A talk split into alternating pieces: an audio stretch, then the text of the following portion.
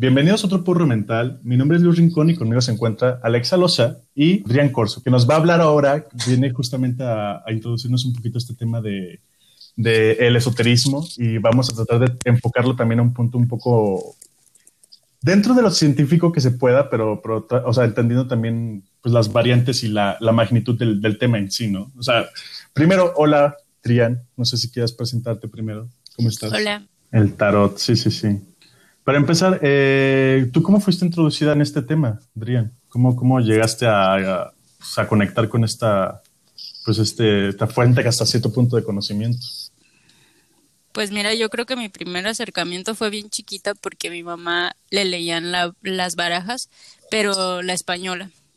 Ajá. Entonces, pues desde ahí ¿no? pienso que desde bien pequeñita estuve como curioseando, pero nunca fue como como querer saber lo que pasaba allí, ¿no? Simplemente lo miraba.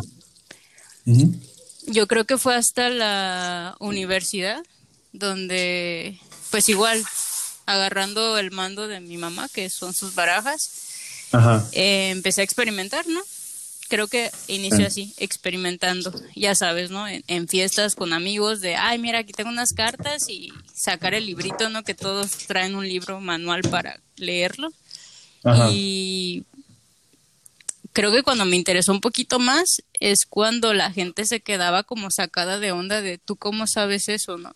Pero yo solo estaba haciendo la interpretación que había leído previamente. Obviamente tampoco me, ¿cómo te diré? Me aprendía los significados, simplemente yo lo leía, ¿no?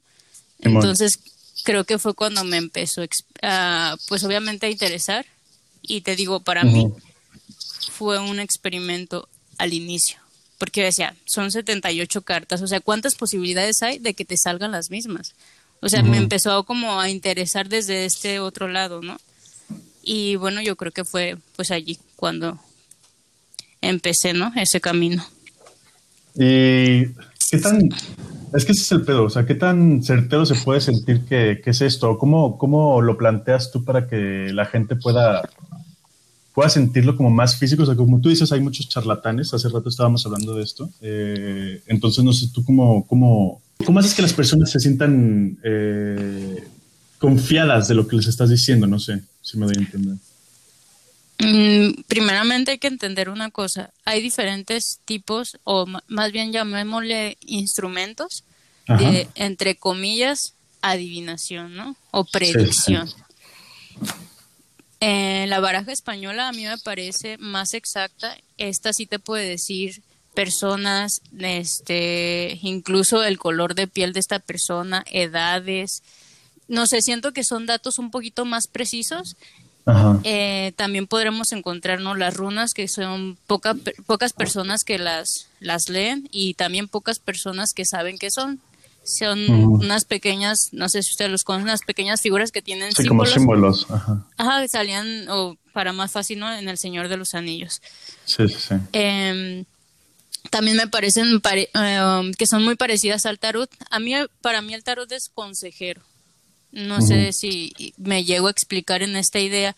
Sí, sí, sí. La comparaba con, con la baraja española.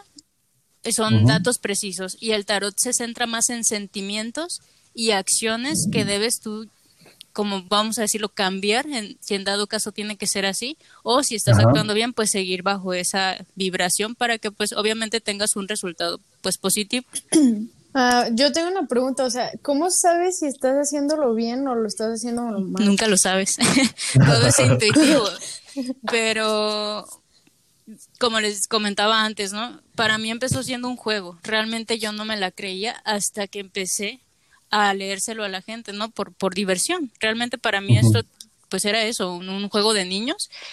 Y algo que me impactó bastante fue una vez que se lo leí a un chico, obviamente no voy a mencionar nombres, y en ese tiempo yo tenía un novio, este chico era su, uno de sus mejores amigos. Y entonces cuando yo le leo pues la, las, las cartas, pues me queda así como sacada de onda, porque pues yo veía que era homosexual. Y yo, pues como me sacó muchísimo de onda porque obviamente no, yo no lo sabía. Entonces, posterior a la lectura, yo hablo con, con mi novio y le dije, oye, esta persona es así, así. Y me dijo, sí, ¿cómo lo sabes? ¿Él te dijo? Y yo, no. porque era una persona que no se le notaba, ¿no? Entonces, te digo, fue cuando empecé, ¿no? Aquí hay algo, ¿no? Y hay algo que, que, pues no puedo explicar tal vez a ciencia cierta, no, es que tiene que ser así, pero pues sí te puedo decir, ahorita que Alexa me preguntaba cómo, cómo sabes si sí, ¿no? O sea, ¿cómo tienes la certeza de... Pues es que te vuelven a salir las mismas cartas, ¿no? Una y otra vez. Son 78. Imagínate, solo quiero que se pongan en la mente cuántas posibilidades hay de que te salgan las mismas cartas o cartas que tengan un significado parecido. Qué interesante. Es que, es que sí, o sea... bueno, dale. O sea, tengo otra pregunta. ¿Qué pasa? ¿Cada cuándo te lo... O sea, es recomendable hacerte esta lectura?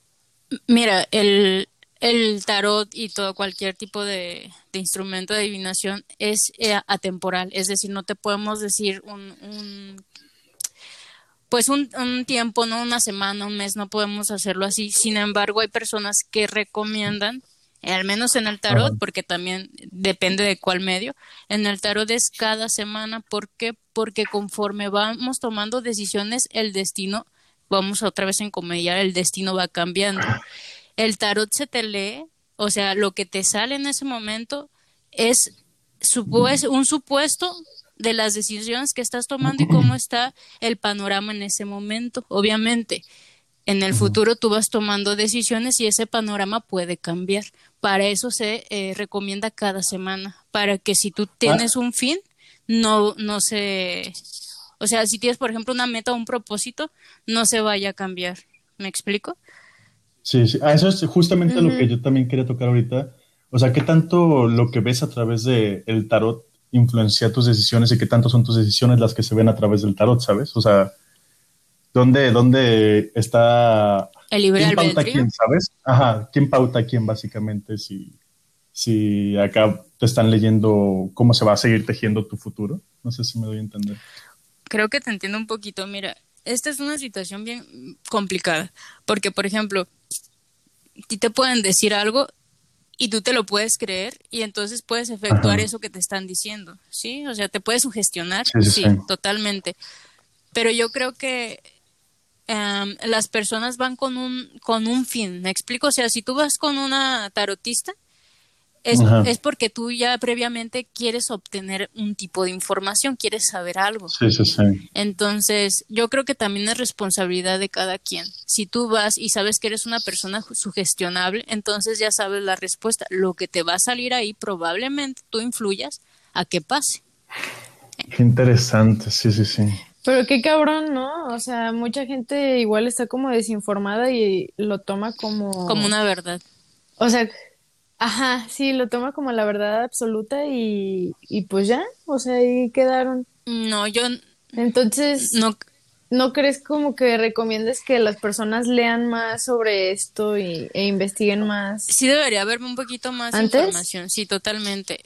Mira, yo empecé a hacer lecturas y sobre todo por lo del COVID en, por llamada, ¿no? Así total. Únicamente les mandaba ya sea la fotografía ya sea, te digo, llamada o audios o por escrito, ya ellos me decían.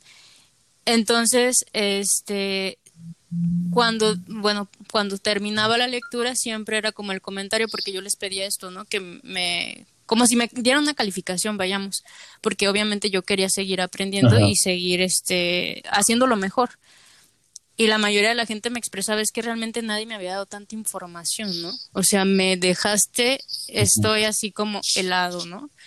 y sobre todo también según la persona, o sea, según el consultante, es la conexión que se que se ¿cómo te diré? que se forma, porque hay personas que se concentran tan chido, o no sé si en qué, esto sí no podría decir, ah, eh, se basa en esto o en aquello, no sé en qué, en qué tenga que ver, pero hay personas donde incluso estoy sintiendo sus emociones, o sea, yo estoy barajando y estoy sintiendo el sentimiento que predomina en ese momento en, ellos.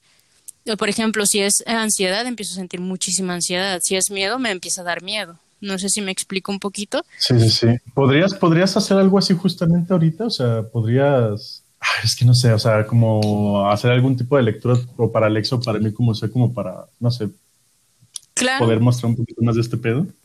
Al, al finalizar yo creo que quedaría bien, sí, después de quizás desarrollar o dar eh, información total ya como quien dice a las personas para que nos entiendan un poquito más. Sí, ¿por qué no? Y claro, si ustedes están de acuerdo a que lo que sea que salga aquí, pues yo lo puedo decir. No sé, también ah, en ese sentido, porque es público. Para mí, mira, esto se me hace como una cuestión bien íntima. El, varios tarotistas estamos peleados un poquito con la idea y la desinformación que hay, como ya lo mencionaron, de que a veces vas con la mamá o vas con el novio a que te lean las cartas. Entonces van a salir muchas cosas íntimas tuyas. Entonces no es recomendable y a lo mejor este te puedes bloquear, ¿no? Eh, sí, pero más que nada es como que nos ponen a nosotros en un, en un problema, porque no sabemos hasta dónde podemos decir las cosas. Mm, sí, sí, sí. No, no había pensado también en esa parte y, de la intimidad que se crea ahí. Sí, sí, es que pueden salir muchas cosas que al igual afecten a, por ejemplo, es un ejemplo solamente, que vas con tu pareja, ¿no? Y ahí sale que estás viendo otra persona o que está siendo infiel o que tú eres infiel, entonces imagínate ahí el problemón y no sabes hacia dónde dirigirte porque si es lo que está más latente en tu vida, pues eso es lo que va a salir. Otro ejemplo podría ser también eso, las lecturas de tarot se van moviéndose según em, en lo que estés más centrado. Por ejemplo, si estás centrado en el trabajo, te van a salir cosas del trabajo. Si estás centrado en el amor, pues van a salir cosas de amor o de familia. O sea, depende de tú en qué, como en qué vibración estés concentrado en tu vida en ese momento, porque también muchas personas tienen como dudas de esto. Y creo que otra cosa que es como bien importante, todos los tarotistas leen el tarot de una manera distinta. No sé si ustedes este, han tenido alguna lectura previa antes de esta charla. Hace muchos años, pero tenía yo creo como unos 13 años cuando, cuando me la hicieron. ¿13 años? Fue más o menos 13, 14. Ya, ya, Y desde entonces no, no, nada. Hasta hoy. Fíjate que hay una, no sé si es una regla o un mito, no sé, porque tampoco lo he investigado, de que no se les puede leer el tarot a, menores de edad.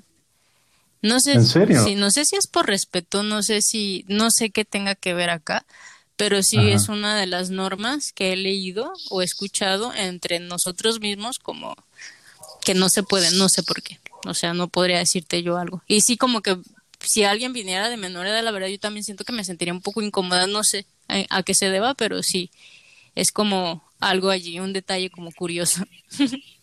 Sí, no, pues yo fui con mi mamá porque ella le iban a hacer su, o sea, ella fue a hacer su, sus ondas y pues yo le dije que yo también quería y fue cuando, o sea, me, de hecho fue como un pequeño ritual, o sea, la mujer me pidió que pusiera eh, el nombre de no sé, o sea, no me acuerdo exactamente qué era, pero me dio una vela para que pusiera el nombre de una persona, bla, bla, bla. Después me leyó las cartas, pues eso, yo no tenía ni, ni 15 años, yo creo, 16 a lo mucho, 14, mm, o sea, entre ese rango, 14, 16 años. Pero pues no sé, eh, ¿por qué, por qué esa, esa norma? ¿Qué, qué, qué? Pues yo tampoco, no me imagino que son cuestiones de respeto, no lo sé, o porque pues en qué podrías ver en la vida de un jovencito, ¿no? No sé. Sí, no creo que era más la, la, las, la curiosidad mía la que me llevó ahí a que fuera como que, o sea, yo no estaba buscando tanto las respuestas, sino como la misma curiosidad de lo que estaba pasando. Entonces, no sé si, si fue eso, pero, pero sí recuerdo hasta, hasta la, era una vela roja, creo. O sea, o sea, fue, o sea, sí fue como todo un procesillo que, estuve ahí. ¿Y algún otro, o sea, aparte de las cartas, no han tenido algún otro acercamiento con otro instrumento de adivinación? Pues no, o sea, menos de que se considere eh, lo de la carta astral un instrumento, pues entonces sí, nada más con mi carta astral. yo, creo, eso, yo creo que eso es lo más común. Bueno, ¿los dos son de, de Zamora? No, de Guadalajara. De Guadalajara. No. Bueno, aquí en Zamora no sé si conocen Jacona, que está pues pegado prácticamente a Zamora. Hay una señora muy famosa que lee el café. De hecho, de ahí empecé como a curiosear, ¿no? Ah, después de lo que les platiqué eh, hace rato, empecé, ¿no? Como a querer conocer quién leía, dónde podía buscar eso, quién me podía dar información, quién me podía enseñar, ¿no? Como que empecé a, buscar a las personas y yo se lo digo a, a mucha gente, ¿no? Que mm, ha llegado conmigo me han pasado cosas bien bonitas, ¿eh? O sea, tanto me he tenido muy malas experiencias como cosas muy bonitas con respecto al tarot, pero bueno, el caso es que al principio eh, de todo esto, eh, pues sí, yo creo que lo, lo eh, a lo que me acercó más al tarot, o pues sí, mis inicios, entre comillas, fue la lectura del café que yo iba con esta señora. Y se me hacía muy curioso porque yo decía, ¿cómo, o sea, el proceso es el siguiente, ¿no? Tú te sientas, te dan un café con un, platito abajo, entonces tú te lo tomas y está súper caliente el café y es de ese como de grano, entonces debes de dejar un, una pequeña porción. Entonces ya cuando entras con la señora, eh, le das la taza con el, con el plato, la, la, señora lo voltea y lo que se supone que queda de residuo es lo que te está leyendo. Entonces se me hacía como una cosa bien curiosa. Yo fui porque mi mamá me reclamó de que yo no iba a terminar la, la universidad y iba a salir embarazada. Entonces yo dije, no, yo no en ese tiempo era muy escéptica, ¿eh? Y dije, no, ¿cómo te vas a estar creyendo de una mujer que está leyendo el café? O sea, no, ¿cómo puede ser posible? O sea, qué tontería, ¿no? Entonces yo voy solamente para comprobarle a mi mamá que no era cierto. Le dije, ya no vas a saber que soy tu hija. Entonces, si me dice lo mismo, pues voy a ver qué, qué está pasando aquí, ¿no? Y en efecto, sin saber que yo era la hija de mi mamá, me dijo exactamente lo mismo que le dijo a mi mamá. ¿Y eh, ahora se cumplió? No, no se cumplió tal como lo dijo, pero sí, eh, mira, lo que me dijo pasó dos años después. Esta mujer tiene el don de clarividencia de ver, pero dos, tres años después. Imagínate el alcance. Por eso les decía que este tipo de cosas son atemporales y todo tiene que ver con nosotros, ¿sí? Porque si yo no hubiera querido tomar esas decisiones, pues no hubiese pasado.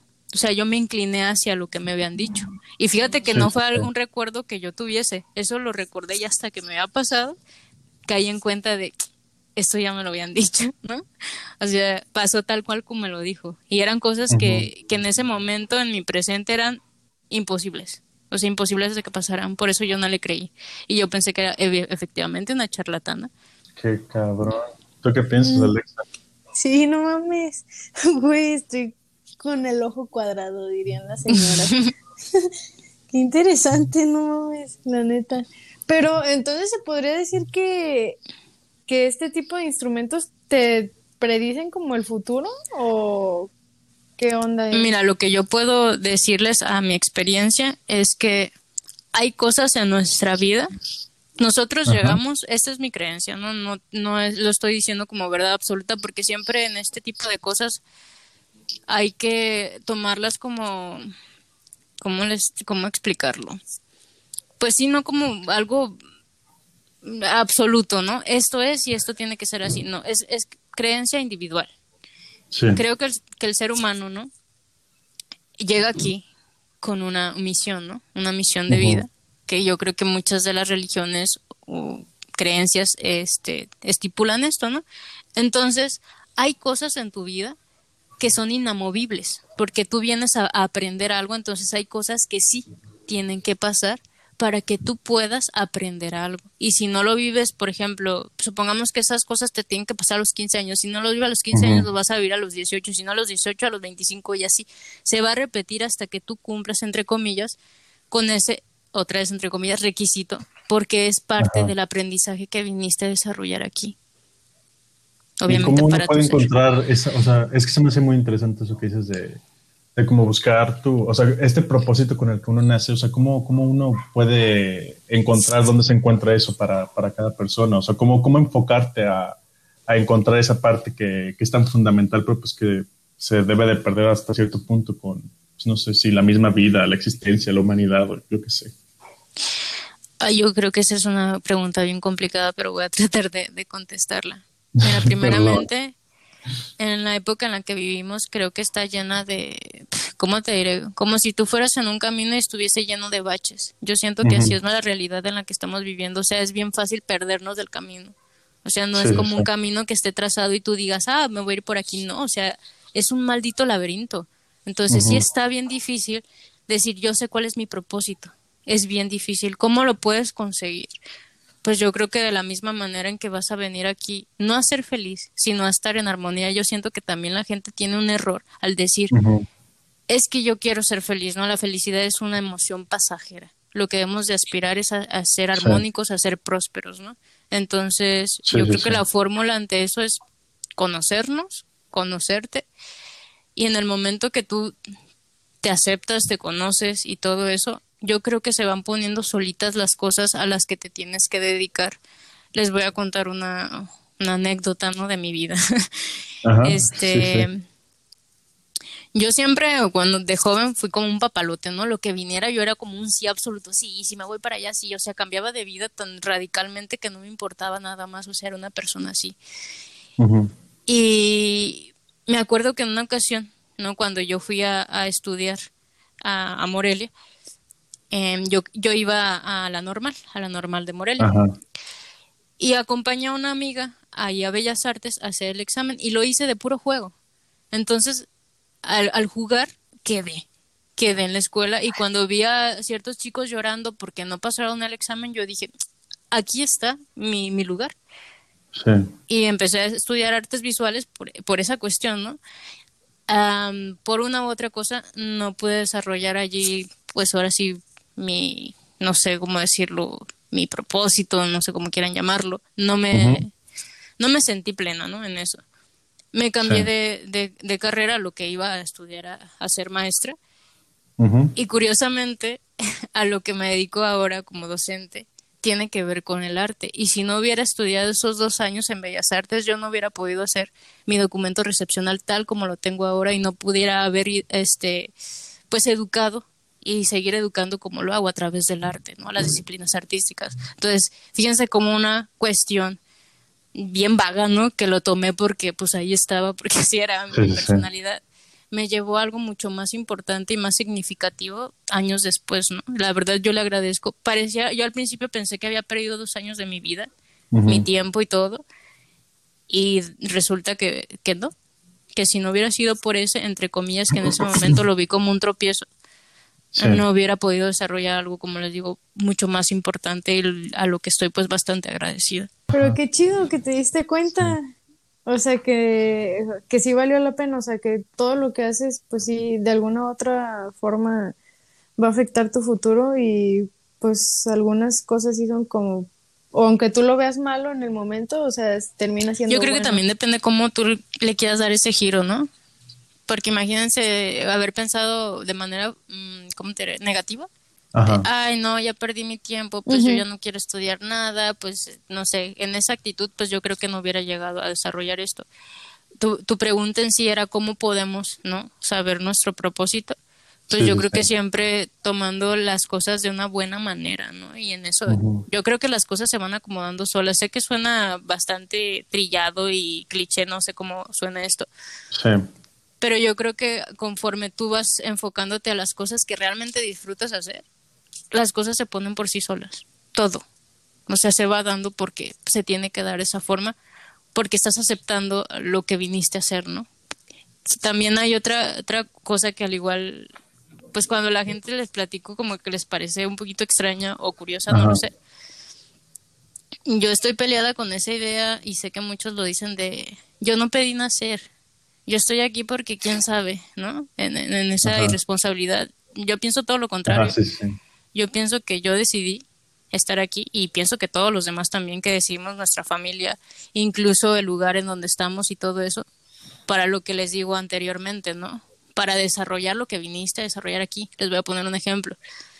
También soy creyente de las vidas pasadas y en esta vida tú vienes a aprender, no sé, sobre la paciencia, entonces tu vida está confeccionada totalmente a que te presenten eh, em, como te situaciones que te hagan desarrollar la paciencia.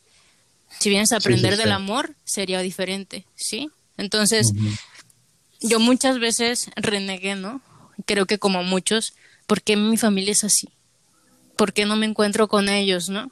Pero una vez que inicié con este otro pensamiento, dije, yo los puse aquí porque me iban, ellos son mis maestros de esta vida para desarrollar lo que necesito, ¿no?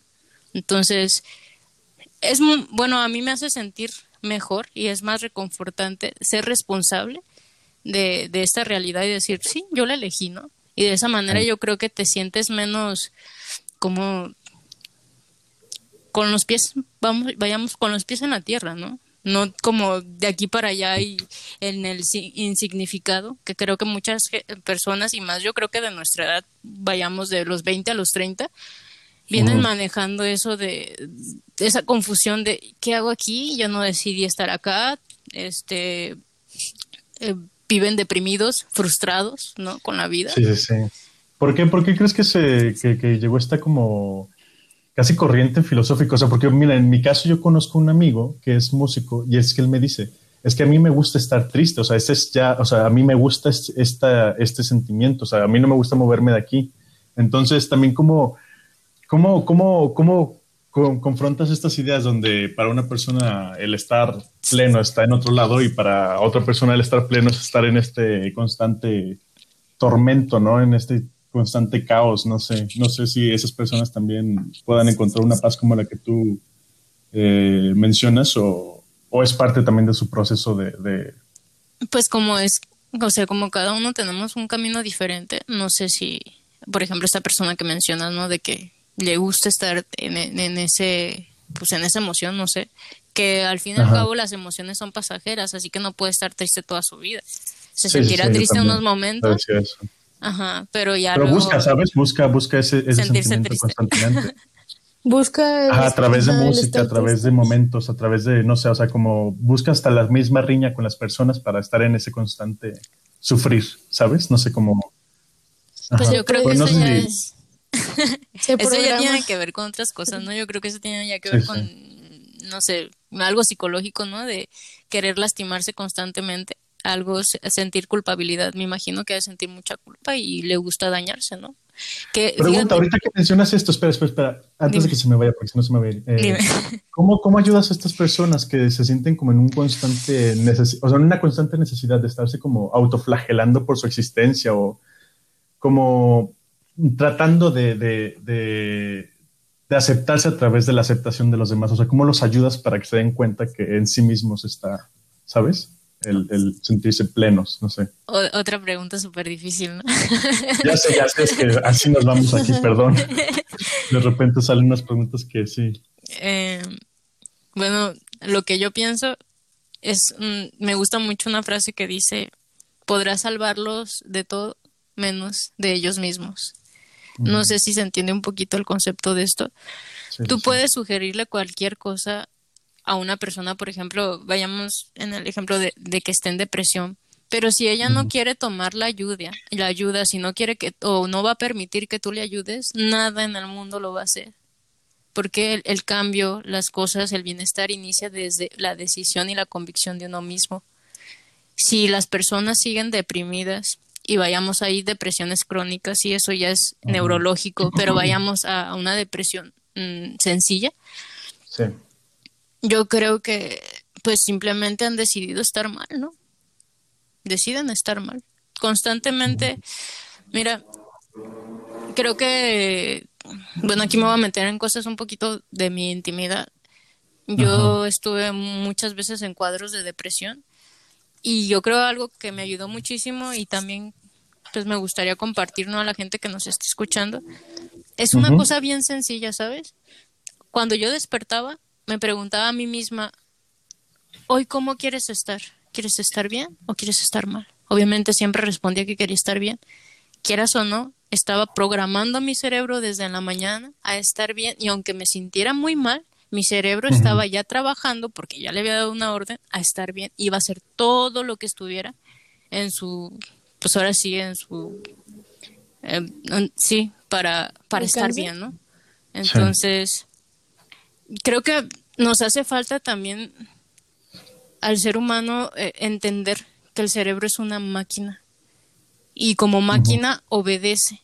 Y si tú le sabes ordenar, no tiene otra cosa más que obedecer. Él no sabe de bromas, no sabe, ni siquiera creo que él, pues eso también está estudiado, no sabe cuándo es la realidad y cuándo es un sueño. El, el cerebro simplemente está trabajando, ¿no? Entonces yo creo que sí deberíamos también darnos a la tarea de estudiar el funcionamiento no solo de nuestro cerebro, de nuestro cuerpo en general. Es como si te compras, vayamos, una, una guitarra y no sabes cómo se pues cómo se toca, ¿no? Es, es exactamente lo mismo con nuestro cuerpo, o sea, no podemos estar viviendo sin saber cómo funciona el cuerpo, la mente y ya, pues ya todo, ¿no? Dentro de nosotros. Creo que eso sería muy importante. Yo creo que estás tocando ese tema, ¿qué, qué piensas de, de, la mente?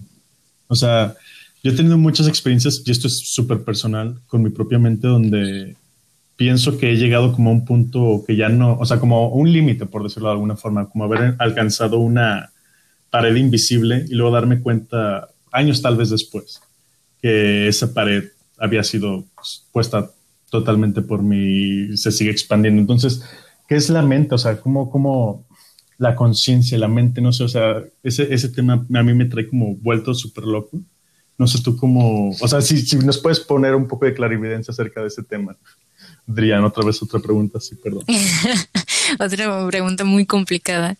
Eh, si, me das, si me das más contexto, puedo, puedo contestarte porque no, no llego a aterrizar tu idea. Pues este, esta onda de, bueno, el pensamiento de que pues en nuestra mente podemos lograr lo que queramos, bla, bla, bla. Ahora, teniéndose en cuenta cómo, cómo entra la conciencia o qué es la conciencia, o sea, empecemos por ello, o sea, ¿qué es la conciencia? ¿Es el estado nada más de estar presente y absorbiendo lo que está a tu alrededor o hay algo más complejo ahí detrás? Mm, fíjate que estuve dos años pensando en eso que tú estás preguntando cuando estaba en la carrera precisamente de, educación. ¿Por qué me lo preguntaba? Porque yo decía, ¿por qué yo, por qué yo si nací en la misma familia que mis hermanas, yo soy diferente a mis hermanas? Tenemos los mismos padres. Obviamente sé que afecta el tiempo y todo lo demás, ¿no? Los amigos, la, las maestros, etcétera. Sí, sí, sí. Pero en sí lo que yo me preguntaba es por qué hace a un ser humano, tú lo dijiste, más consciente que a otro porque a otro simplemente parece que le puede pasar un tráiler encima y no se da cuenta. Mientras que la gente, y esto pues es cierto, creo que lo saben, de que entre más consciente eres, más adoleces la vida. más caes como en ese bucle o agujero negro en donde pues hablamos también de eso, ¿no? Te vas deprimiendo y deprimiendo. Entre más consciente estás de las cosas, más duele. Sí, es como si ya no vivieras con anestesia. Y si te fijas, la gente, pues no quiero decir, ay, pues es que somos más inteligentes, no, pero pues la gente que está un poquito en un nivel más abajo. Sí. Que es más ignorante. Son más felices, sí, totalmente. Es más feliz. Y creo que la gente que está un poquito más consciente incluso como que llega a ver como esa envidia, ¿no? De cómo me gustaría estar en, en su lugar, ¿no? Sí, sí, sí. Y, y pues ustedes saben, una vez que entra la conciencia, ya no hay marcha atrás. O sea, ya no puede ser desconsciente, ¿no? sí, ya sé. Pero es que, o sea, ahorita hablaste como de la conciencia y las personas que están más conscientes son las que más, este, pues se sienten mal a veces con sus vidas.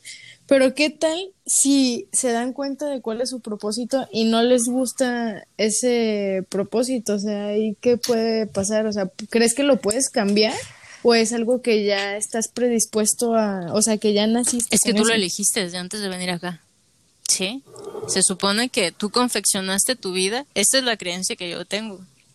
Confeccionaste tu vida tal cual, así como si fuese una, pues sí, una planificación, una organización previa para ahora sí, cuando tú decidieras, ¿no? Llegar a la familia que, que, quisieras, ¿no? En este caso. Sé que suena muy fumado, ¿no? Pero... Sí, no, no, dale, este, Sí pues ahora sí, ¿no? Adentrarte a. Pero obviamente llegando aquí, pues se pierde, vayamos, esa, esa, pues sí, ese saber o esa conciencia de, ah, yo vine a esto. No sé por qué.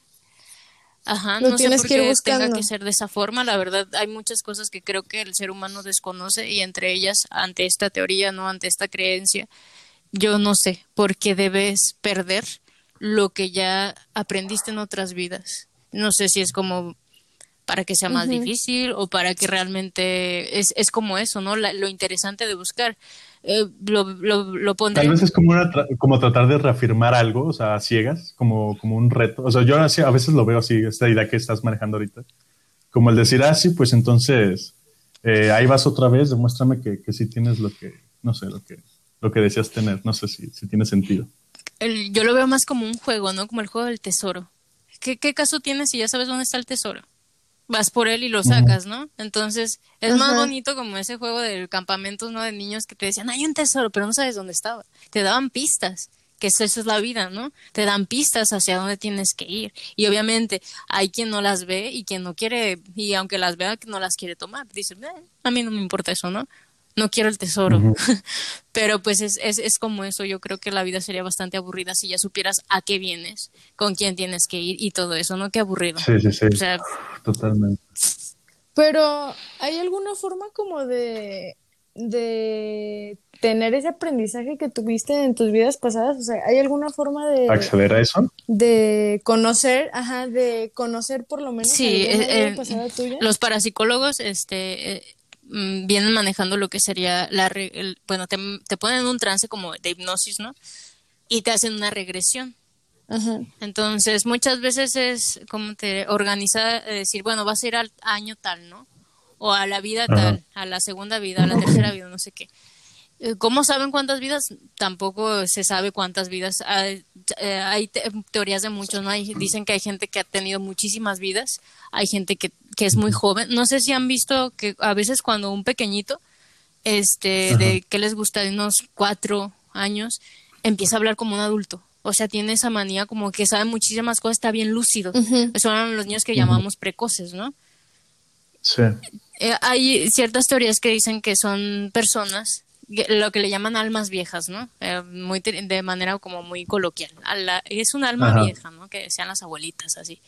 Sí, sí, sí. Entonces, vayamos a lo mismo, como cada uno somos distintos, pero a la vez somos una totalidad, ¿no? Mm. Es, como un equipo de fútbol, ¿no? Sí, somos un equipo de fútbol, pero cada uno hace una cosa diferente. Está el entrenador, está el delantero, está el portero, shalala, Cada uno tiene una función diferente. Entonces, el entrenador saben que tiene que tener mucho más experiencia, ¿sí? Entonces, yo veo así, ¿no? el mundo, ¿no? Los, los humanos, o no sé cómo los, lo podamos llamar, que también aquí entra otra, otra cosa como bien interesante, que no creo que solo seamos la raza de humanos, ¿no? Que es nada más nosotros seamos los que vivimos. no, no, no, creo. Y creo, no, sé si han leído sobre la, la teoría de, cuerdas, de, la, de la teoría de cuerdas y lo que estipula en sí, ¿no? Como en esta misma dimensión que hay otras dimensiones, yo creo también en eso. Por eso a veces, ¿no? De lo, lo paranormal, ¿no? Que muchas veces vemos, pues es que hay dimensiones atravesadas unas con otras. Simplemente, pues la vista humana, ¿no? El desarrollo que tenemos físico no nos da para eso. De hecho, también, este, hay un caso bien interesante, ¿no? Que estaban investigando algunos psicólogos de cuando vino, este, Colón, ¿no? Y que decían que los indígenas no veían los barcos, aunque estaban ahí.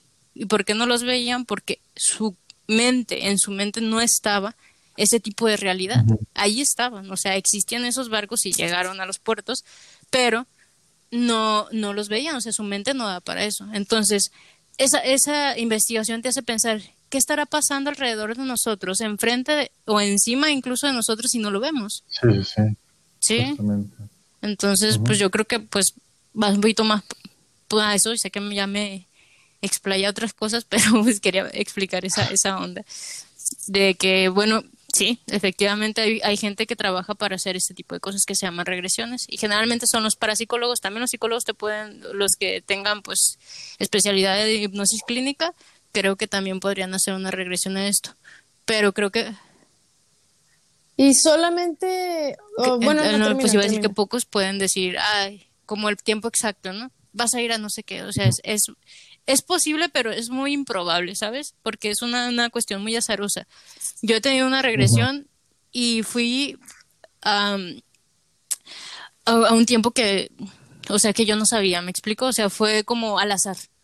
O sea, pum, ya estaba en otra realidad y, veía, y vi muchas cosas obviamente me sentí siendo otra persona, etcétera, etcétera, ¿no? Son cosas muy interesantes porque obviamente todas las personas ven cosas distintas. Y sí me desperté, llore y llore y llore y llore. No sé si quieren que les cuente la, la, la experiencia, ¿no? Que tuve con, con eso. ¿Cómo llegaste, ajá, pero cómo llegaste a, esa, a, esa como confrontación experimentación de otra realidad? O sea, ¿cómo accediste a eso también? Por medio de, de hipnosis. O sea, yo estaba en, en un trance y este chavo, bueno, ya lo habíamos mm, planeado o algo así. Me dijo, bueno, no sé si te gustaría experimentar, estoy teniendo esto y así. Él estaba trabajando pues en un proyecto de, hipnosis y le gustó pues es la temática, entonces yo dije, va, ¿por qué no? Pues yo, fíjense que al principio pues uno va muy, fue como en el tarot, ¿no? Vas incrédulo, vas escéptico. Yo era una persona mucho de ciencia, mucho de lectura, muy intelectual y así me sentía, ¿no? O sea, era mucho de, de, de, la cabeza, ¿no? Lo demás yo lo rechazaba. Y religión, espiritualidad, eh, tendencias no como esto, ¿no? Paranormal o parapsicología, etcétera, etcétera. Pero siempre he sido una persona que si voy a criticar, me gusta experimentarlo, ¿sabes? O sea, yo no me voy a poner a, criticar algo que, que, nunca he visto, ¿no? Entonces dije, va, o sea, y si yo lo puedo experimentar, ¿no? Genial. Entonces, bueno, empezó el proceso, no sé qué, ya estaba en trance, y en eso pues él hace lo que lo hace y dice lo que lo que tiene que decir no para que pues se supone que tú enlaces con esa vida lo primero que vi fue como una isla y, mucho y mar o sea muchas olas no golpeando esa isla. Y había una casa no como en las en las alturas no de esa isla. Y ya después como que fue como esta cámara no eh, lo vi como si fuese una película y entrar no a esa a esa casa.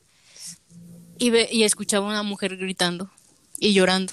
Y todas las luces estaban apagadas y así como con un sufrir y yo con mucho miedo, ¿no? Pero yo me sentía el cabello como, como si fuese de, de honguito, ¿no? Como larguito y con mucho miedo. Entonces, la única imagen que yo tenía en ese momento era viendo un librero con muchos peluches, un librero mm, blanco, recuerdo muy grande, y yo escuchaba a esa mujer eh, y, sus gritos me daban pánico. En eso escuché unos pasos que se acercaban a, lo que pues parecía mi cuarto. Este, Era un hombre así, un soldado, ¿no? Este, muy alto, muy pues viril, ¿no? Vayamos. Me agarró de la cabeza, ¿no? De, del, del cabello y me azotó contra el, contra el librero, ¿no? Y ahí me desperté. Y me desperté, lloré, y llore y llore y llore como nunca antes había llorado en toda mi vida. De verdad, así berreando completamente. Y pues la persona que estaba aplicando eso, obviamente un psicólogo en ese momento no te puede tocar, ¿sí? No te puede consolar, es antiético y para quien no lo sepa, no pueden hacerlo porque se crean vínculos emocionales. Entonces, obviamente me dejó llorar. Sí me preguntaba qué viste, qué pasó, no sé. Pero pues yo estaba en shock, ¿no? Yo dije, ¿cómo mi cabeza o sea, ¿de dónde salió eso, no? Se supone, ¿no? Ya que obviamente eh, regresé bien, ¿no? Dije, yo era un niño, ¿no? Seguramente los gritos de esa señora era mi madre y seguramente este tipo era mi papá. Bueno, así lo sentí, ¿no? Y era un hombre muy violento y ahí me morí, ¿no? O sea, en el golpe que me dio, es ahí donde, donde, donde fallecí. Yo era un niño. Entonces, yo dije, es, es extraño que yo tenga esta, ¿cómo te diré? Como esta necesidad de cuidar a los niños tendría sentido totalmente lo que lo que vi, ¿no? Lo que experimenté a que en esta vayamos la creencia de, vidas pasadas de que en esta vida quiera eso, ¿no? Cuidar a los niños. Y totalmente te puedo decir sin, sin, sin miedo, ¿no? A, a, a, estarte diciendo alguna mentira, este, sí. O sea, todas las veces que estoy en un salón de clases yo digo, es que por lo menos sé que estas seis horas que están conmigo, los niños están a salvo. Eso fue por lo que estudié, más allá que otra cosa, la carrera ¿no? de docencia. Y por eso, en educación primaria. Entonces sí, son cosas sumamente interesantes. Qué, qué, profundo y qué bonito, la neta, que tengas esta necesidad también. Oye, Adrián, y, o sea, este tipo de pues, ¿cómo lo podemos decir? O sea, encuentros que tienes como contigo mismo, solamente lo puedes lograr yendo con como con ese personas especialistas o crees que lo Yo creo que sí se puede lograr, solo mira eso era muy trillado. Hay una frase que salía en TV Azteca, ¿no? De un programa, se llamaba La Isla, ¿no? Que decía, recuerda que lo ah, imposible solo cuesta un poco más. Estoy casada, sí, con esa frase. Al igual, sí, ahí me daba risa, ¿no? Por lo que lo decían. Pero sí tiene sentido, o sea, la mayoría de las cosas que se han creado, ¿no? Ya sea la televisión, el internet, todo eso, nació de la nada, de una persona que estaba soñando, ¿no? De una persona que dijo, ah, algún día puede pasar esto, ¿no? Todas las cosas extraordinarias, entre comillas, que en ese tiempo eran extraordinarias, ahora las vemos, pues, en materia física, ¿no? Yo creo que, eh, que sí, sí se puede lograr. Yo creo que en una cuestión muy individual, eh, de tal vez de saberte auto, hipnotizar, de saberte poner en trance. Yo creo que todo eso lo, lo, lo puedes encontrar, lo puedes lograr por medio de la meditación, siempre y cuando saber, ¿no? Que todo es un proceso. Eso no se logra de la noche a la mañana, igual como, como tú vas a un gimnasio, ¿no? A los primeros días, pues estás todo, obviamente todo dolorido, no tienes obviamente músculos, pero obviamente al pasar el tiempo, ¿no? O los años, vas a ver un, un cuerpo, pues obviamente más formado, sí o sí, ¿sí? Si estás trabajando en eso, tiene, tiene que pasar algo. Entonces, en este caso, yo creo que vendría siendo lo mismo. Si realmente te, te pones en la materia de yo quiero lograr hacerlo por, por cuenta propia, yo creo que sí se puede, pero también voy a decir algo con respecto a mi experiencia, tanto en la hipnosis clínica como en este tipo de, pues como de experimentación que fueron estos, ¿no? De las vidas pasadas. En estas cuestiones hay que ser como bien cuidadosos porque estamos tratando cuestiones de la mente, ¿sí? Y puede ser que en todo esto te quedes allá, ¿sí? Que tu percepción, tu mente, se quede allá, ¿sí? ¿A qué te refieres con quedarse allá? Pero pues que pierdas la conciencia y te quedas en esa realidad, ¿no? O sea, que no puedas ya regresar a tu conciencia de tu cuerpo de aquí. Pero, por ejemplo, para las personas que están escuchando, ajá, ¿cómo, te das cuenta cuando estás tratando con una persona que está allá y no está, ¿sabes? Aquí, por decirlo de alguna forma. Pues es que lo primero que te puedes dar cuenta es que no va a tener eh, movilidad en su cuerpo o sea, está ausente de movimiento. Aunque tenga muchísima comezón en la nariz, no se va a rascar porque no puede. Está desconectado de su cuerpo. Sí, está viviendo en esa, entre comillas, vayamos a, llamarle realidad, otra realidad, que fue una realidad pasada, ¿no? Que obviamente nada más tiene en la cabeza, porque obviamente la conciencia guarda todo esto, que también es un tema como bien debatible, porque algunos los podrían llamar eh, que el alma, ¿no? El alma viaja o lo de los viajes astrales y todo esto. En la cuestión de las regresiones no lo veo tanto como un viaje astral, es más como ir a un recuerdo, ¿no? Añejado de tu cabeza, ¿no? En una realidad que supuestamente viviste. Pero, ¿cómo diferencias cuando estás ante un recuerdo verdadero y ante algo que tal vez tú estés creando? O sea, es que en mi caso yo tengo como mucha imaginación, entonces no me, no sé si sería yo, ¿sabes? Pues fíjate que cuando yo me desperté también pensé en eso, dije, ¿qué tanto puede ser realidad y qué tanto pude yo imaginar esto?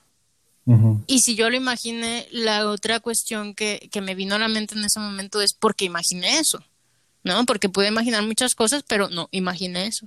¿Por qué cortarse en ese momento? ¿Sí? porque pude ver, no sé, eh, al niño este que era yo caerse, desangrarse, qué sé yo. ¿Me explico? O sea, ¿por qué terminó ahí? ¿Por qué empezó ahí? O sea, yo me empecé a hacer muchas preguntas, pero realmente en todo esto, volvemos a lo mismo, es muy azaroso, es muy intuitivo. No te puedo dar yo certezas de nada porque todo se aprende desde la intuición.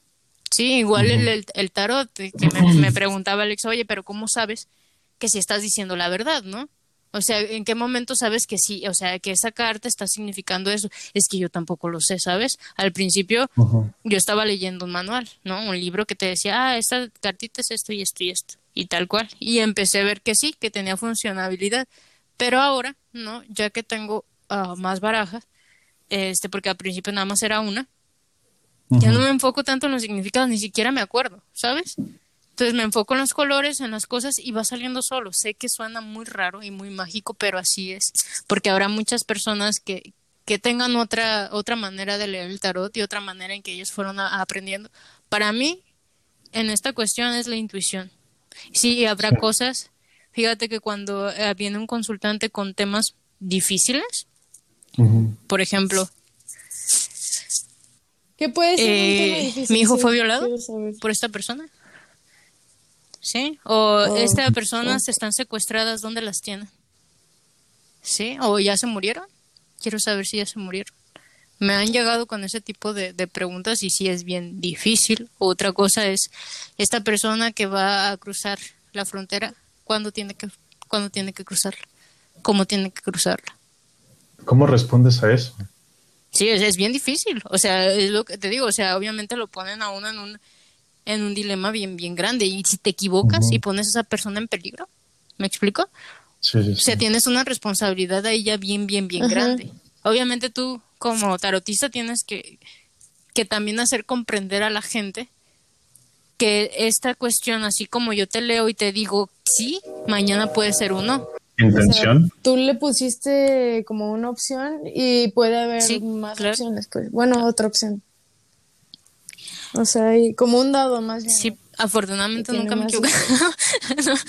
nunca he matado a nadie, ¿no?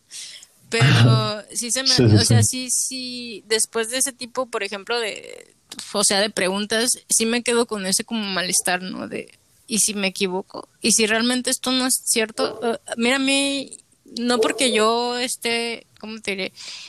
El, en lecturas de tarot, yo me he casado con esto, ¿sabes? O sea, no me gusta casarme con nada porque una vez que uno se casa con algo, se vuelve un fanático, ya sea en religión, política, este, fútbol, lo que sea. Si tú no cuestionas tus mismas creencias, eres un fanático. Todo el tiempo estoy cuestionando el tarot. Sí, empezó como experimentación. Ahorita obviamente sé que puedes sacar mucha información de eso y no solo de eso. Trabajo, por ejemplo, el tarot y la radiestesia y un poquito las runas estoy aprendiendo. eh, hablábamos de, de, la gente, ¿no? De los charlatanes. Eh, para la gente yo creo que también esta información es bastante valiosa. ¿Cómo saber? Yo creo que sea la pregunta, ¿cómo saber cuando una persona es charlatana? ¿Cómo saber que me están viendo la cara? ¿No? Sí, sí, es muy buena pregunta.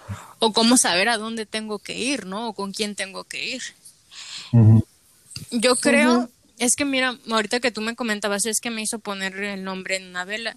Cuando son ya cuestiones de rituales, cuando no solo es una lectura, aguas porque no sabes lo que te están haciendo y muchas veces esas personas trabajan para hacerte trabajos que luego supuestamente ellos te van a quitar, pero ellos lo están haciendo. Entonces, ¿para qué? Para que les pagues. Primer tip para descartar un charlatán, vayamos, es que cobran demasiado. Si tú, ya sea por instrucción o por nacimiento, tienes esta, vayamos como percepción más allá no de la realidad, es un servicio así como los servidores públicos, ¿no? Igual es esto. Tú estás sirviendo a los seres humanos para qué? Para que puedan encontrar un camino, ¿sí? Si están acudiendo a ti es porque necesitan ayuda. Entonces, no le vas a cobrar 500 mil, vayamos, ya sabemos hasta dónde podemos llegar con todo esto. Hay gente que cobra muchísimo y vayamos, es cierto, todos tenemos que comer y hay personas que únicamente se dedican a esto.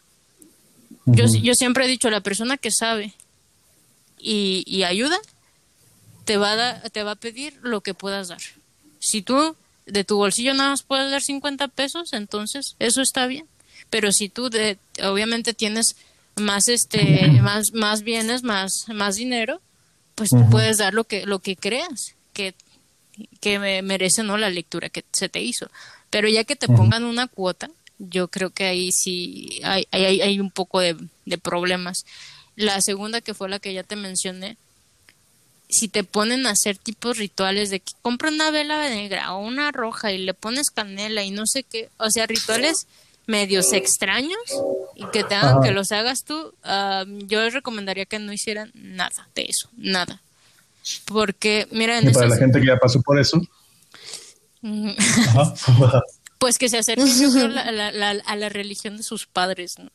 Mira, en, esta cuestión, no sé si te has fijado que todos los tarotistas, los que se dedican al tarot, perdón, al, café, a la baraja española, a las runas, a los caracoles, etcétera, etcétera, etcétera, aquí podemos sacar miles de cosas, son muy creyentes. Generalmente siempre ves una, una pues no sé, una estatua religiosa o los ángeles o cosas así, o lo contrario, ¿no? que sería la Santa Muerte, no sé qué, que son... Aquí hay igual dos bandos, ¿no? Que siempre son los que hemos visto toda la vida, el bien y el mal, supuestamente, ¿no? La luz y la oscuridad. En, en la cuestión del, del, de lo esotérico es lo mismo, son los brujos blancos y los brujos negros, ¿no? Entonces, y, y en todo esto hay derivaciones muchísimas, ¿no? Los wiccas, ¿no? Los chamanes, em, los druidas, eh, los celtas, etcétera, etcétera, etcétera. O sea, hay brujos para aventar, ¿no? Los, los santeros, ¿no? También, que he escuchado muchos de, ellos. Eh, y todos trabajan de maneras diferentes. volviendo a la, a, la, pregunta, ¿no? ¿Cómo saber a, dónde tengo que ir, ¿no? me preguntaban, ¿y, si ya, ya estoy metido en eso? ¿No? Ya lo hice. no sabía. Y que generalmente pasa eso, ¿eh? O sea, buscando sanación encuentras que, que hiciste algo peor o que lo, lo, lo, empeoraste, ¿no? Entonces, yo creo que primero debe, la gente debería definir en qué quiere creer, ¿no? Hacia dónde se quiere enlazar. Yo creo que en este, en este caso, en las cuestiones esotéricas y todo lo de este mundo, tiene mucho que ver con las creencias. En a quién le vas a pedir, a, a quién vas a decir creer, ¿no? voy a poner el ejemplo que yo creo que la mayoría de, la gente en México es católica o cristianos. Este, yo siempre he dicho, las cosas más sencillas son las más funcionales. Al menos yo lo he aprendido en estas cuestiones, entre comillas, comillas, ¿no? De, de magia y todo eso. Lo más sencillo. Si tú pides, hay algo que te va a responder. Si tú pides, obviamente, con fe, ¿no? En, en una situación positiva, vayamos, no necesitas velas, no necesitas amarrar a nadie, no necesitas hilos, no necesitas flores, no necesitas nada de eso. Si tu, si tu vibración, vayamos, eh, tu aura es positiva y todo eso, y pides, ¿no? Que lo que sea que te, están haciendo, este, pues se retire, no, no tiene otra más que retirarse. Obviamente, mira, es que es un mundo bien, ¿cómo te diré? Bien difícil, Sí, es un tema muy, muy complejo porque cuando hay trabajo, porque vayan, vayan, van a decir, ay, este, hay gente que dice, es que si yo no creo, no me pasa. Lo de la cuestión de las brujerías, ¿no? O sea, si, si a mí me hacen un trabajo, pero como yo no creo, no me pasa. No, discúlpame, pero sí, sí pasa.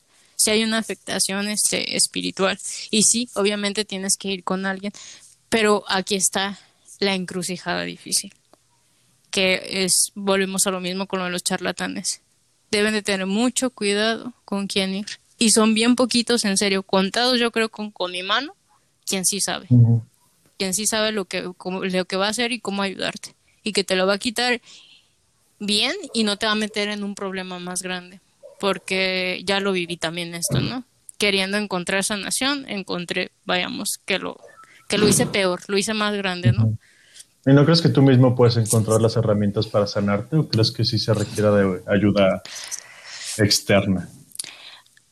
Si tú te cortas la mano o te quebras un hueso, ¿puedes arreglarlo tú solo? Pero también necesitas guías espirituales, o sea, igual que como necesitas, o sea, alguien que sepa de medicina para curarte, también necesitas alguien que sepa de lo espiritual para pues sí, totalmente pues, de acuerdo. Mira, yo a lo que tengo entendido, ¿no? Somos cuerpo, que es lo físico, vayamos, esto te podría atender un doctor, ¿no? Físico. Eh, somos mente, están los psicólogos, los psiquiatras, y el espíritu, pues, pues vayamos, ¿no? En, solo por remontarme, ¿no? A lo, a lo más cotidiano, está el sacerdote y están estas, pues vayamos, no sé cómo ni siquiera llamarlos, ¿no? No sé si chamanes, no sé si brujos, no sé si espiritistas, no sé si sanadores, no sé cómo llamarlos, ellos se llaman de diferentes formas, pero yo siento que es más difícil porque como no hemos estado abiertos a, esto, ¿no? A, que somos también espíritu, porque obviamente no es comprobable, o sea, ¿cómo, cómo compruebas la, sustancia espiritual? No puedes. Pero me voy a regresar un poquito a la pregunta que me, que me hacías de cómo saber este cuando alguien es consciente y cuando es inconsciente o cómo se deriva eso. Te dije que fue una de las preguntas que me hice, pues obviamente yo quería alumnos conscientes, ¿no? Entonces, ¿cómo voy a lograr eso? Y sí, cuando yo redacté esta, pues que eran puras ideas, ¿no? Mi borrador, pues la maestra se me quedó viendo como diciendo, esto es muy espiritista, o sea, es que tú no puedes poner esto en, en un lenguaje científico, o sea, dime cómo lo vas a plantear. O sea, está bien padre y todo, pero ¿cómo, ¿cómo le vas a hacer creer esto a la gente si no tiene, no es cuantificable? ¿Cómo lo vas a hacer? ¿Y ya lo has hecho? sí, lo tuve que hacer. este. ¿Y cómo lo lograste? Ahora la pregunta. Me, me pregunté mucho, o sea, empecé a observar, dije, ¿por qué los, los chicos de colegio son diferentes a los chicos de una federal, no? Entonces dije, ¿qué tienen los chicos de colegio que no tengan los chicos de la federal? La mayoría de los colegios aquí en México son católicos, lo llevan religiosas o etcétera, ¿no? Entonces, no es por no es la religión en sí, es porque dan esos espacios, ajá, dan espacios, sí, para lo, lo espiritual. Yo como lo, lo maquillé, eh, eh, pues el desarrollo de la, de la, del, del, pensamiento emocional, ¿no? El desarrollo emocional. La inteligencia emocional, sí. sí. Que ahorita está como muy de moda, ¿no? Que es el mismo camino en psicología y que también puede ser el mismo en lo espiritual. Obviamente la gente no se lo traga si tú se lo dices eh, de manera espiritual, pero seguramente que sí se lo traga cuando le hablas, no sé, de Hogar Gardner y sus investigaciones, ¿no? Ahí sí, ¿Por qué? Porque ya lo pueden ver, ya es concreto, ya es palpable, ya es un experimento que ya se, se llevó a cabo. En cambio, pues lo espiritual, pues no hay investigaciones, ¿no? Nunca has visto en un artículo científico, ah, es que el espiritista tal le toma determinado número de personas y las va a, someter a ciertas cosas. No lo vemos. Que es curioso. ¿Y eso entonces cómo se desarrolla? O sea, cómo, o sea, ¿Cómo se, se, sigue construyendo este pensamiento de, o sea, estos, estos ideales hasta cierto punto, sin, sin esta palpabilidad hasta cierto punto también de, de las pruebas? A ver, no, no, no te entendí la pregunta. O sea, los, perdón. Es que estoy volando por todas partes. O sea, que, que el hecho de que, de que para poder responder a estas personas con pruebas no palpables, o sea, ¿cómo logras que estas personas obtengan esta capacidad de, básicamente palpar lo impalpable, que suena muy extravagante, pero creo que sí sabes a lo que me refiero. O sea, ¿cómo hacerle creer a la gente que, existe? Sí, algo Pues es que no necesitas hacerles creer cuando... Es que cuando crees creo que... Fuck, es que es como un loop. Eh, pienso ¿Cómo comprobarlo? ¿No? Ajá, o sea, ¿sabes? O sea, es como estar dentro de una corriente de, de, mar y no darte cuenta que estás dentro de la corriente, ¿sabes? O sea, eh, siempre les digo algo con respecto a esto, ¿no? No me creas a mí, ve y compruébalo. Eso es lo que le diría a la gente. También en este aspecto, no me crean a mí, vayan y comprueban, que fue lo que yo hice. O sea, no, no te esperes a que alguien llegue y te dé una verdad. Tú busca tu verdad, ¿sí? Y obviamente, sí, para, o sea, yo creo que para ser plenos, ¿no? Como humanos, ¿no? Como individuos, debes de desarrollar estas tres partes y esa fue lo, esa fue mi conclusión dentro de la observación de los distintos rubros este, educacionales.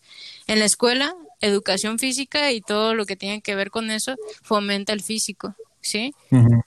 Que en sí, pues fomentan más la mente, ¿no? Las, las matemáticas, el español, no sé qué, está nutriendo nuestra mente, ¿sí? Está ejercitando eso. ¿Y dónde queda lo espiritual? ¿Qué está desarrolla nuestra espiritualidad, nada. Por eso nos vemos en un mar de incomprensión absoluta porque no tenemos las herramientas y créeme que es lo más importante de todo eso porque sin una estabilidad emocional, lo otro, ¿para qué vale? El día de mañana vas y te cuelgas y ya está, se acabó tu existencia. ¿Sí? ¿Por qué? Porque no tenías las herramientas para poderle hacer frente a algo, ¿no? Que, que, te, que te duele, porque hay gente que, que se descontrola incluso porque no le das un dulce, ¿no? y es un, es un ejemplo, pues, este, exagerado, evidentemente, pero es cierto. sí.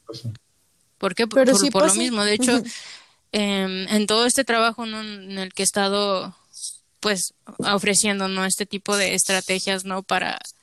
Eh, pues es como el encuentro consigo mismo, ¿no?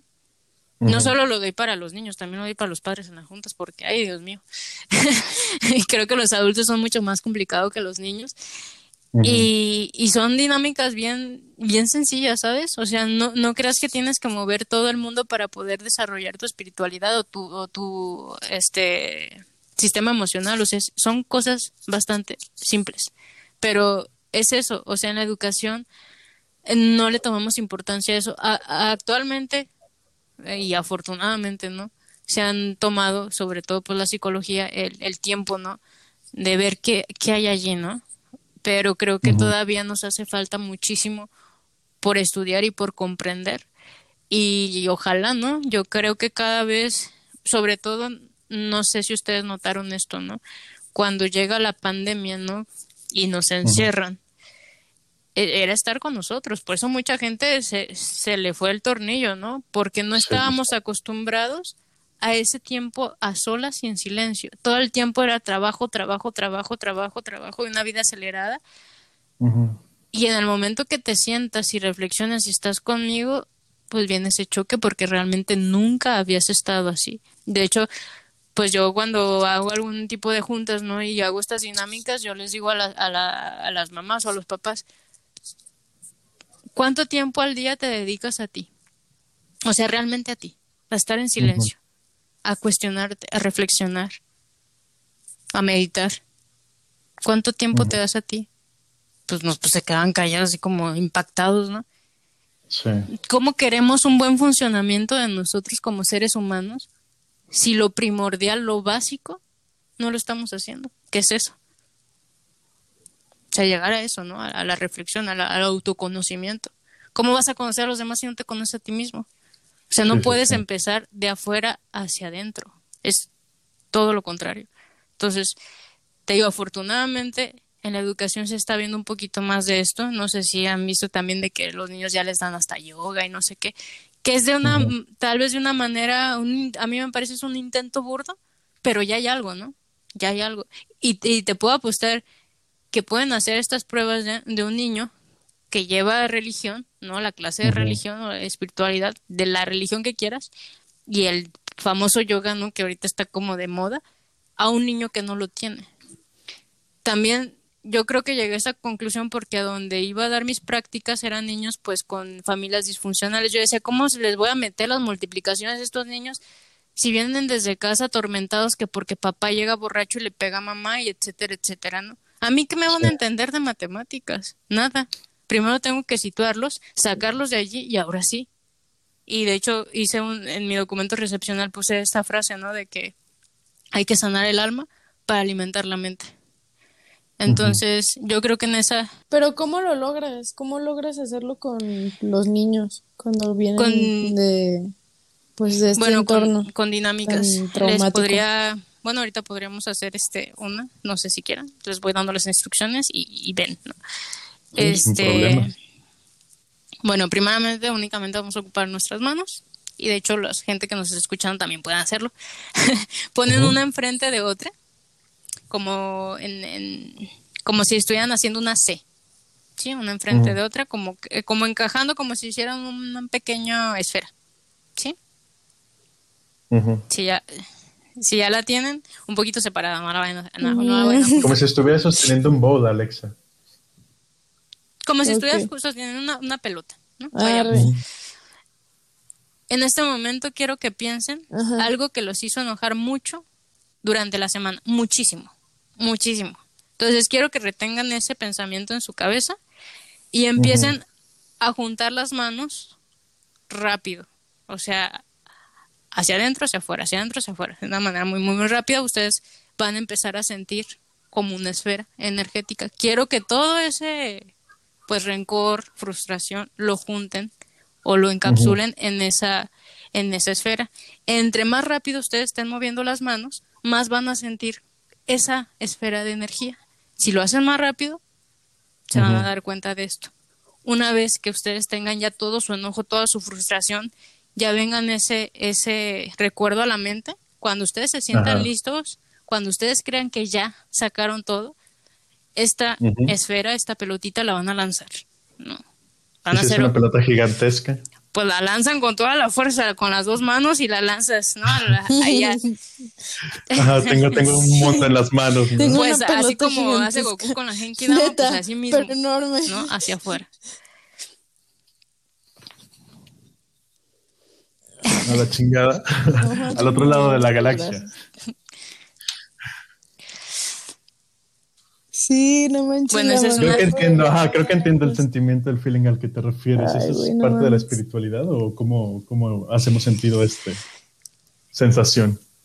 Yo creo que sí, tiene que ver obviamente con, con lo espiritual, pero es a un lenguaje, vayamos, científico, ¿no? Es lo que me pedía la maestra. Sí te entiendo, me decía, pero necesitas eh, traducirlo al lenguaje pedagógico, porque si no, todos van a decir, ¿y esta hippie qué, no? O sea... sí, sí. Entonces, pues es eso, ¿no? Eh, otra cuestión, pues la música, ¿no? La música clásica da una ambientación al salón de clase, hacerles el sentido de pertenencia del lugar, ¿no? Yo creo que también es importante. Y yo les comentaba este, hace rato, ¿no? De la importancia del arte.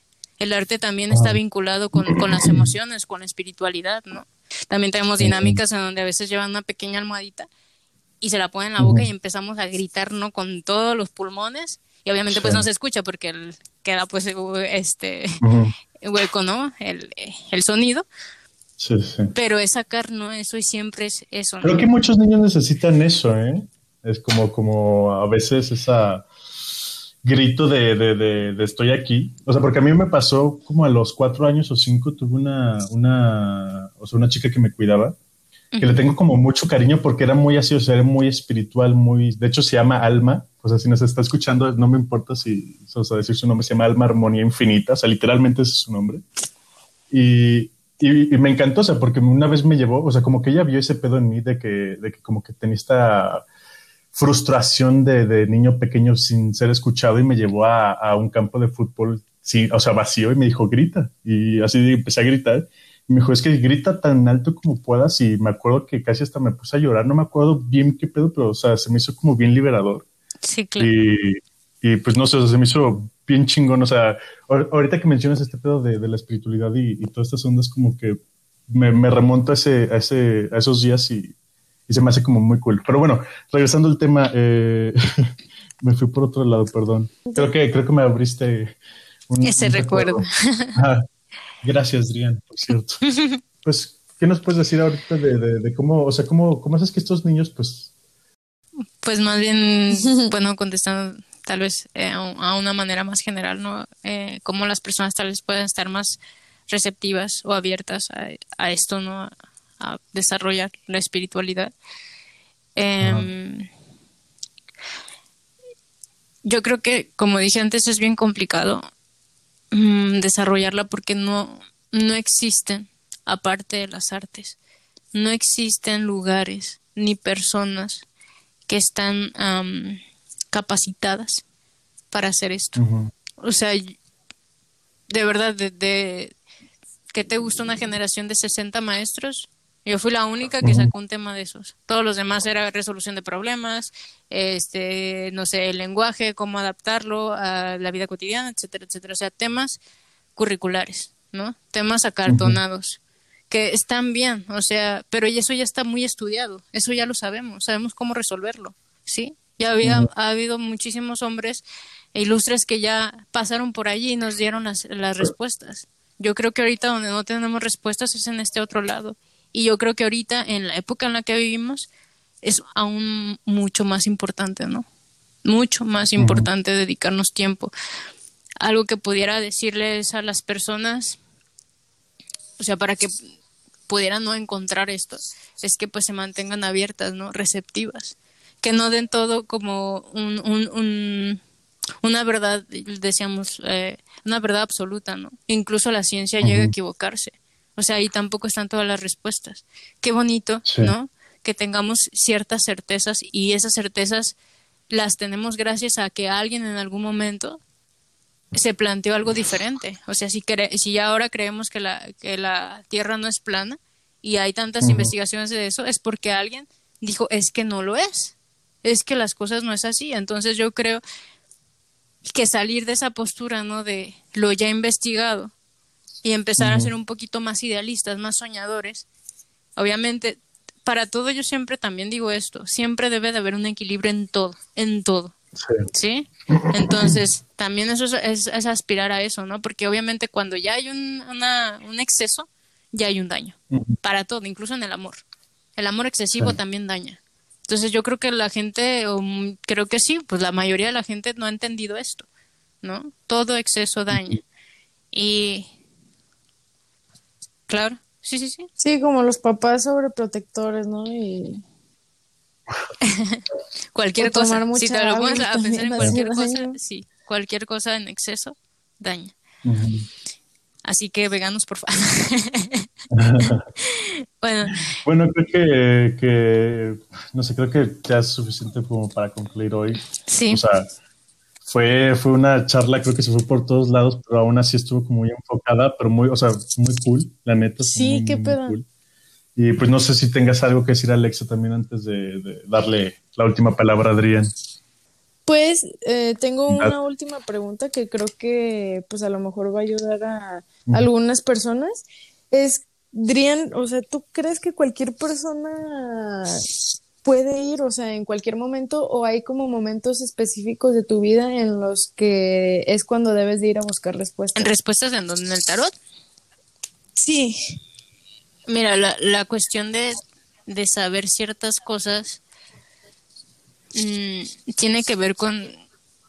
Mm, si tú eres, ¿cómo decir eso? Si tú estás preparado para la verdad. Creo que eso es lo, lo, que quería decir. Si tú no estás preparado para la verdad, si crees que tú no lo vas a poder sobrellevar o afrontar, entonces no le busques.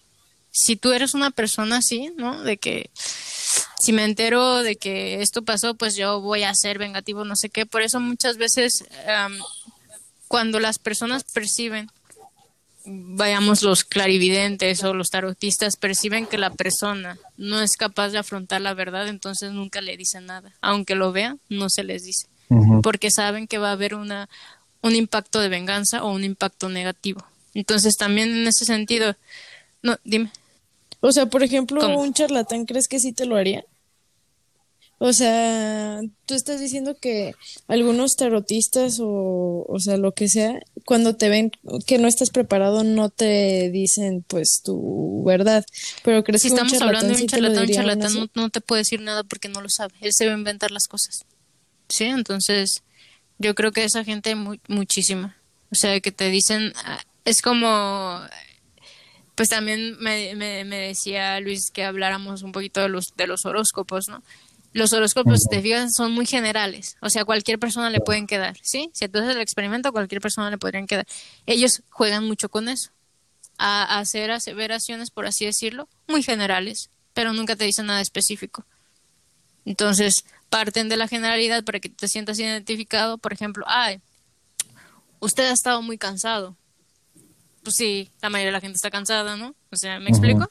Entonces juegan en ese sentido, ¿no? Como en la generalidad para que te sientas identificado y según vean tus reacciones, como de, ah, sí, si tú asientes, pues entonces le sigue, ¿no? Picándole por ese lado. Ajá, sí.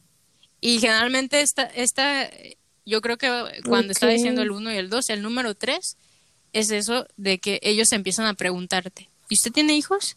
No, sí, sí. Ah, es que aquí sale no sé qué, ¿no? ¿Me explico? O sea, ya empiezan a, a, preguntarte, de verdad, si van a una consulta y el, el, pues el que les está leyendo, ya sea cualquier este instrumento de adivinación, te empieza a preguntar, es una persona que no sabe. Se supone que tú vas a que te digan, no a que te pregunten, no es una entrevista. Sí. Entonces, Ahora, una cosa que, va por ahí antes de irnos. Eh, ¿Qué pasa? ¿Qué pasa con el tarot que puedes hacer en línea? ¿Cómo sirve eso? ¿Sirve de algo o es nada más como ahí cómo, cómo funciona esa onda. O sea, el que, por ejemplo, si le pones ahorita tarot en línea en Google, eh, puedes, o sea, puedes hacer como tu tirada gratis, una cosa así, y te va a salir una lectura. O sea, que ese tipo de lectura que, ¿cómo lo puede entender la gente? Yo ¿Qué no tan creo, real es para ellos? Yo no creo en eso, porque eh, eh, pues todas esas páginas pues se mueven por una máquina, ¿no? Entonces no, pues no es como si fueras Ah, que te dieran una pintura genérica y que te la hiciera una máquina, no un robot. Sí, sí, Me explico, es casi lo mismo. O sea, acá. necesitas... crees que puedes encontrar algo a través de, no sé, tú mismo ver las cartas y tratar de darle sentido? ¿O crees que eso también no, no sé, mm. funciona o no? Tal vez, pero lo veo muy. Es que es como una tirada muy superficial, ¿sabes? Yo creo que si vas con un tarotista o con otra persona que se dedica a, esto de, entre comillas de la adivinación, es porque quieres una, una lectura personalizada.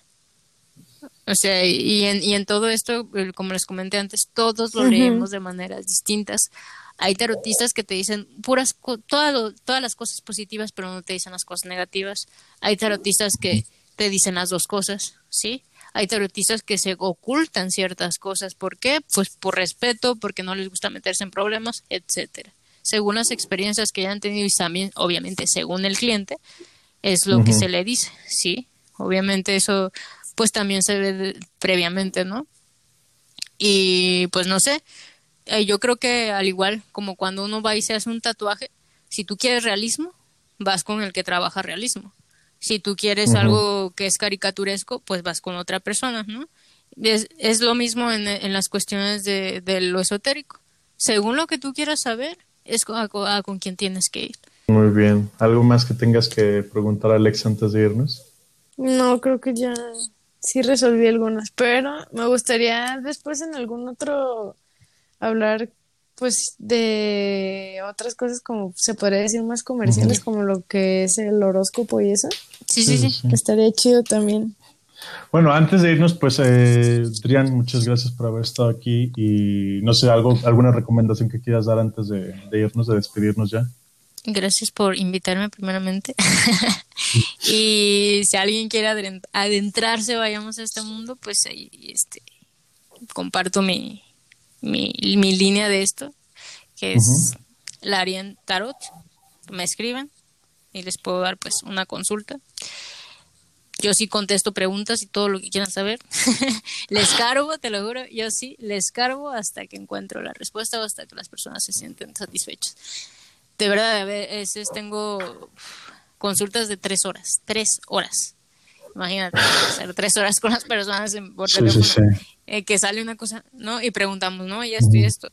Yo sí soy como bien comadrera, ¿eh? O sea, a mí también me gusta saber, pues no es como el chisme, ¿no? Pero sí, o sea, que se vayan satisfechos con lo que vienen a buscar. Y, y sí, eh, si volvemos a hablar del tema, les contaría las experiencias bonitas y cómo la vida de muchos ha cambiado a través, y eso sí se los digo totalmente en serio, por una lectura, solo una. Que llegaron, tenían un problema y también yo creo que será la recomendación, o sea, a quien le guste esto y pueda hacerlo cada, cada semana, pues bienvenido, ¿no? Al fin y al cabo es una cuestión libre. Pero yo creo que el, al menos a mí me gusta verlo así. El tarot es para cuando tenemos decisiones sumamente importantes, donde nos sentimos sumamente confundidos, aturdidos, estamos pasando por una situación complicada o muy buena y tenemos que tomar una decisión, ¿no? Rápida. Entonces yo creo que el tarot sí, nos ayuda muchísimo a, aclarar ciertas cosas. Y pues si lo hacen también por, por introducirse y por curiosidad, pues también es bienvenido porque despejan eso de yo no sé qué hay allí, pero pues ya tienes como la experiencia, ¿no? Entonces ya no a nadie te platica, o sea, ya lo viviste. Sí, sí. Entonces, pues, pues muy bien. eso. Muy bien, pues muchas gracias por haber estado aquí. Eh, mi nombre es Luz Rincón, conmigo estuvo Alexa y Drian. Eh, muchas gracias y buenas noches. Buenas noches a todos.